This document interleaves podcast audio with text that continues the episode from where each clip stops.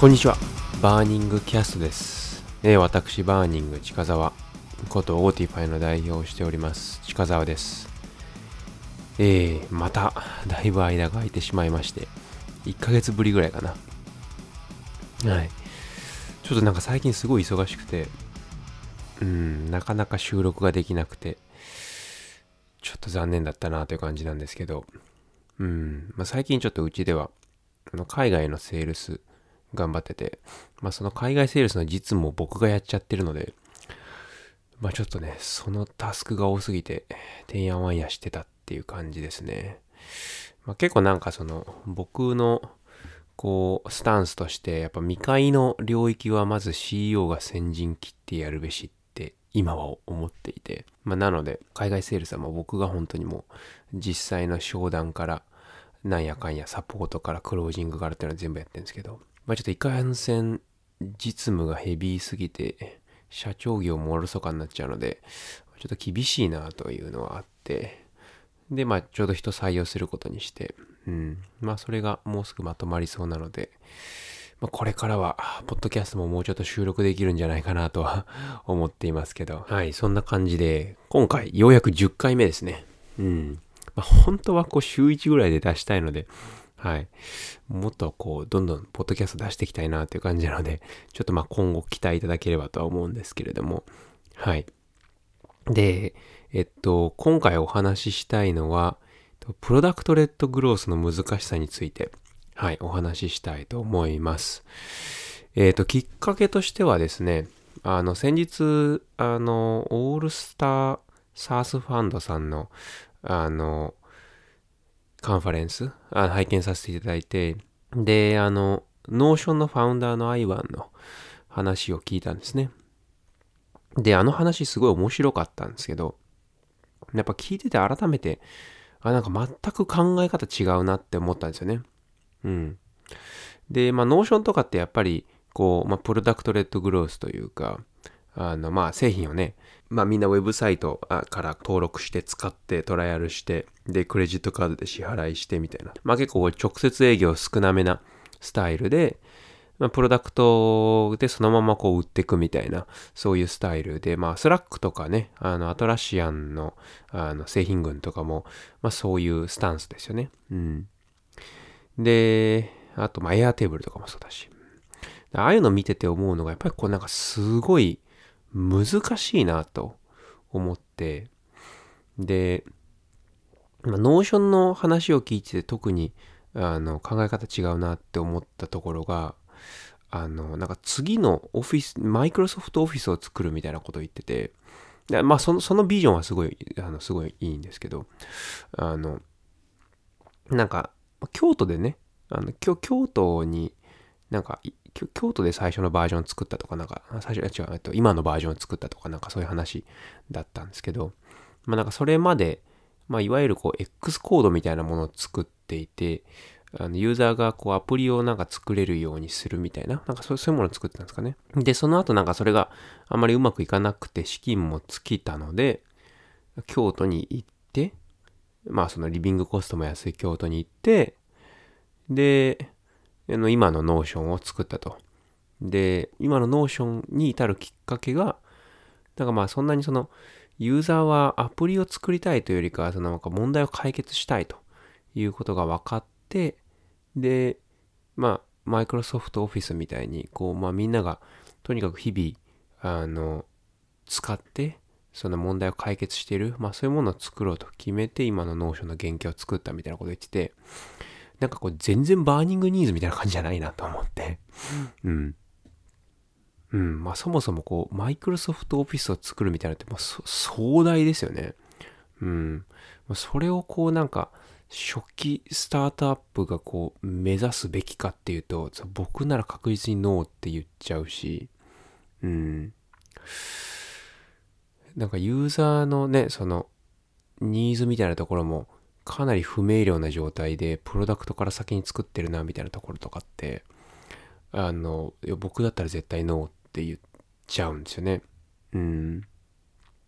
でまあ、エアテーブルとかもそうだと思うんですけど、まあ、エアテーブルってなんか一言で言うと、より良いエクセルみたいな感じじゃないですか。あ、エアテーブルものすごい好きなんですけど、僕。うん、だあれやっぱ触ってて思うんですけど、いや、エアテーブルってすごいんですよね。本当によくできてる。まあ、ノーションもそうですけど、本当にプロダクトがすごいんですよ。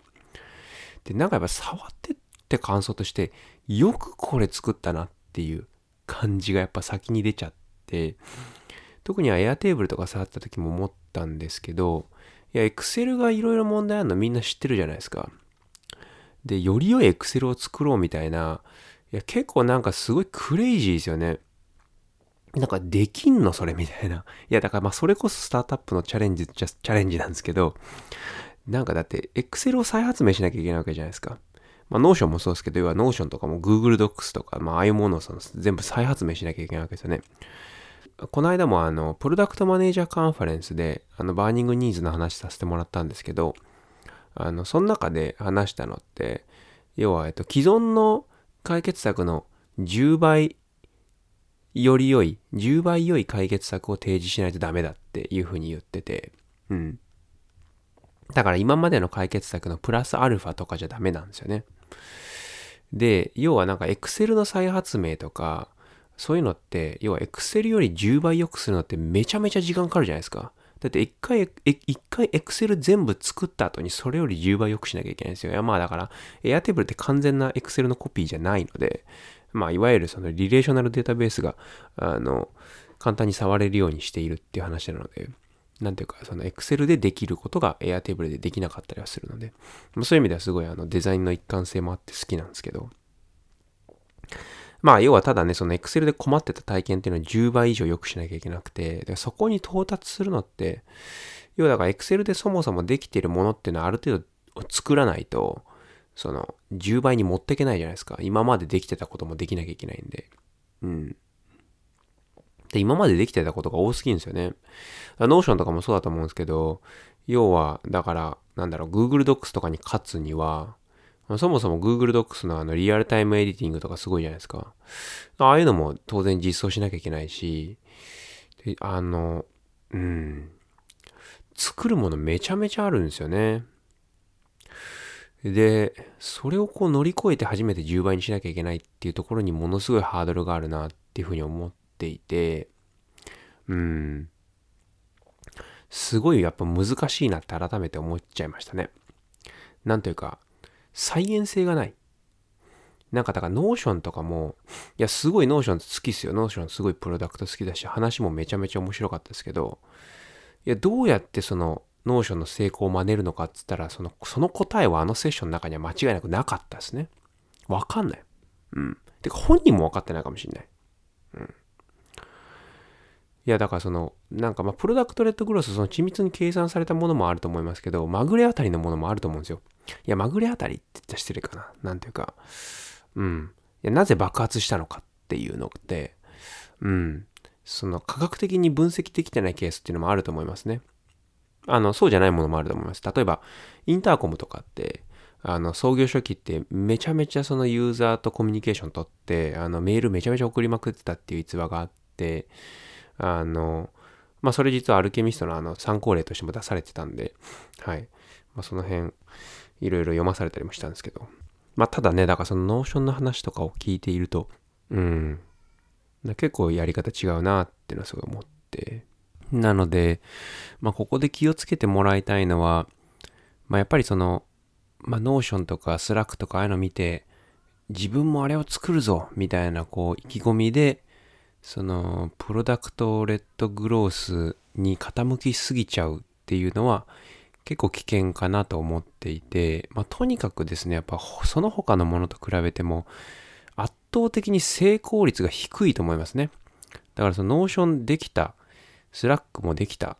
んですけれども、まあ、その下にですねもうあの数えきれないぐらいの屍があると。 Slack だって HipChat すらだって死んでしまいましたよねまあ結局だからあの領域って winner takes all になる傾向が非常に強いと思ってて、やっぱりまあ 2C に近いので、やっぱ一強になってっちゃう傾向あると思うんですよね。まああの Notion の領域、まあドキュメンテーションとかね、まだまだたくさんありますけど、うん。なので、え結構ね、あの、しんどい。と思います。あの、成功するのが。もうとにかく成功確率が低い。うん。ね、あ、そう、クリックアップとかもそうですよね。あの、最近うちまあ正直クリックアップ使ってるんですけど、クリックアップもね、あの、なんだっけな、3、4年前ぐらいに見たのかな。うん、4年前ぐらいに見たときは、え、またタスクマネジメントって思いましたもんね。うん。なんか、あれとかもやばいですよね。クリックアップとかもなんていうか、何でもできますって感じじゃないですか。何でもできるもの作るまでにどんだけ金必要なんだっていう話で、うん。 ClickUp もすごいいいプロダクトですけど、あそこまで、あそこまで作り上げて既存のものを、要は圧倒するのってすっごい大変ですよね。そうで、えー、だから、まあ、そこがですね、まあ、日本からやるのが難しいって、あの、ツイートもしたんですけど、まあ、この、いわゆるその Notion とか Slack とかのこう成功を日本で真似るっていうのは、ほとんど不可能だと思ってます。で、理由はいくつかあって、で、1個目がまあそのお金の問題ですよね。まあ、要はなんかその、次のマイクロソフトオフィスを作るぞとか、次のエクセルを作るぞみたいなのって、いや、そのできればすごいんで、市場も大きいし。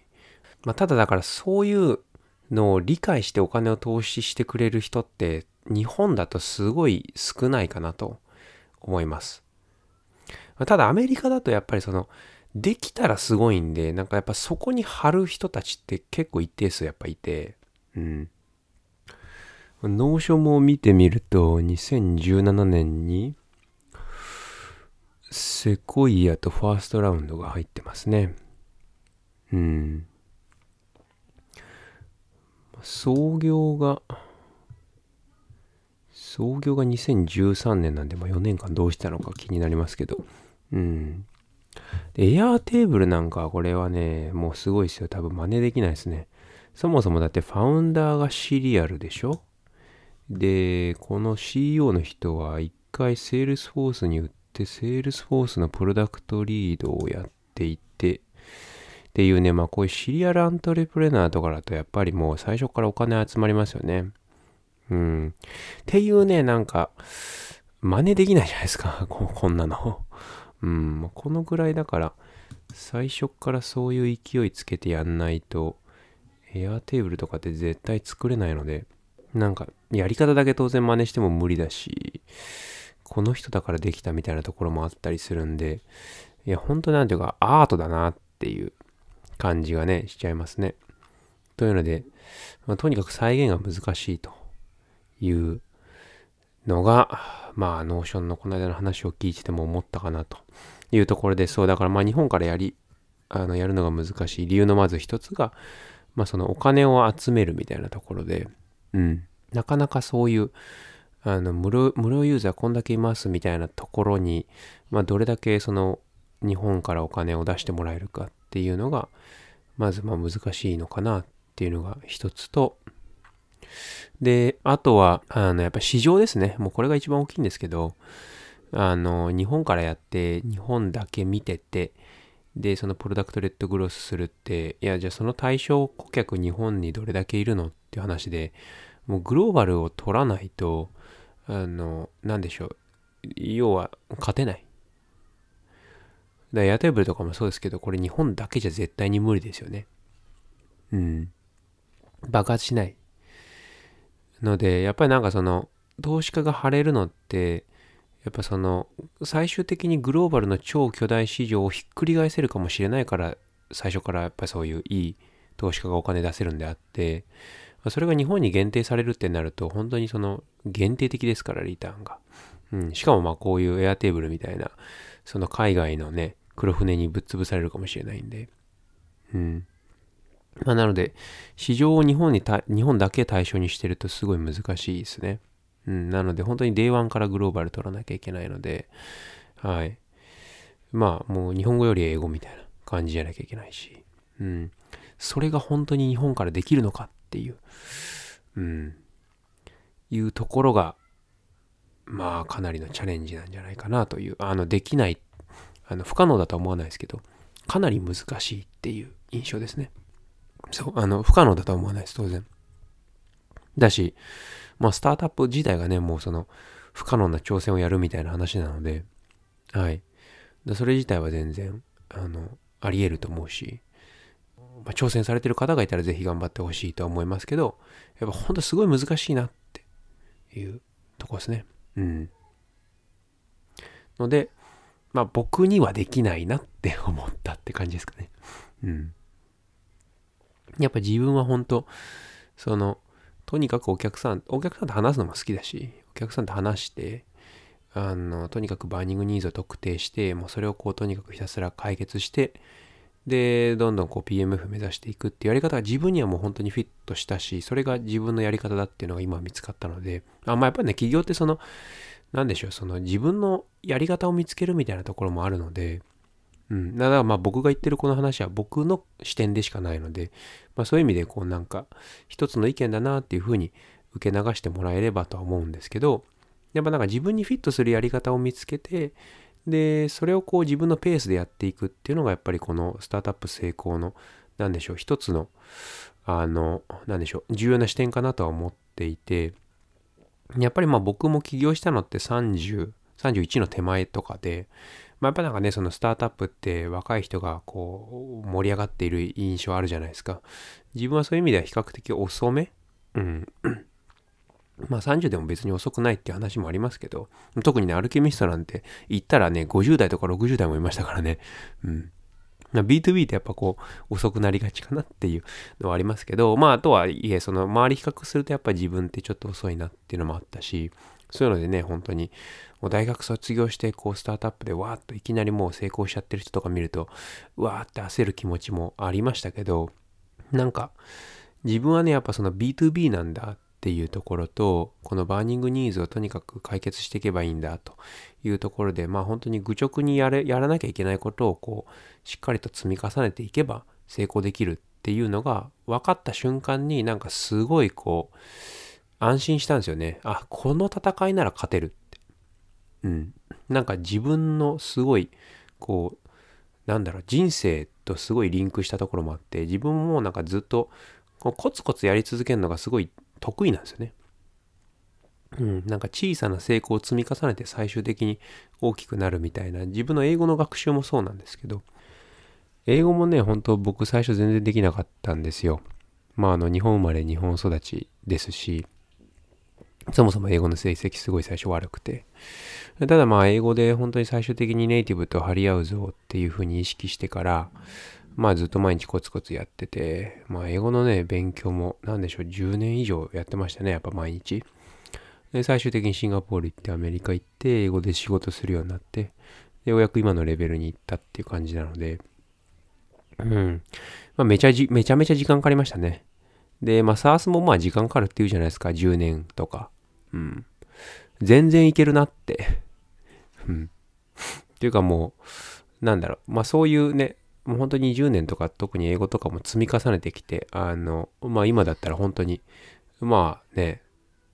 よっぽどのことがない限り、英語のレベルで他の日本人に負けることはないなっていうぐらい自信がつくレベルに行ったし、うん。まあ、サースもそういう時間かかるもんだったら、まあ僕ほんとなんか博打みたいなの弱いので、うん。あの、カジノとかパチンコとか行っても絶対負けるんですよ。博打弱いんですよね。うん。なんで、そういうなんか、コツコツ積み重ねて最終的にこう、他の人では達成できないところに行くみたいなのはもうなんていうか経験があるし、やり方わかるので、うん、サースでそういう風にコツコツやっていくって本当に自分の性に合ってるなと思って、はい。まあ、なので、なんかこう、 product-led growth みたいにこう、ボッと出してドーンみたいな、まあ、2C に近いんですよね、本当に。だから 2C 全然僕無理なんで、絶対。うん。だ B2B でコツコツこう burning needs 見つけて積み重ねてどんどん成長していくぞっていうのならできる。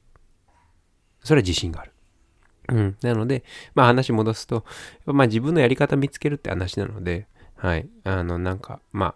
burning needs 見つけるっていう、まあ僕みたいなやり方は一つの正解だとは思いますけど、 Notion みたいなやり方っていうのも一つの正解で、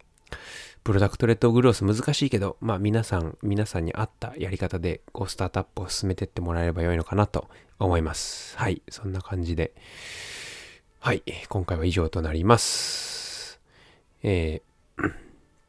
まあ、ぜひあのご意見やご感想など、ハッシュタグバーニングキャストで、あの、ツイッターなどに投稿していただければと思います。はい、お聴きいただきありがとうございました。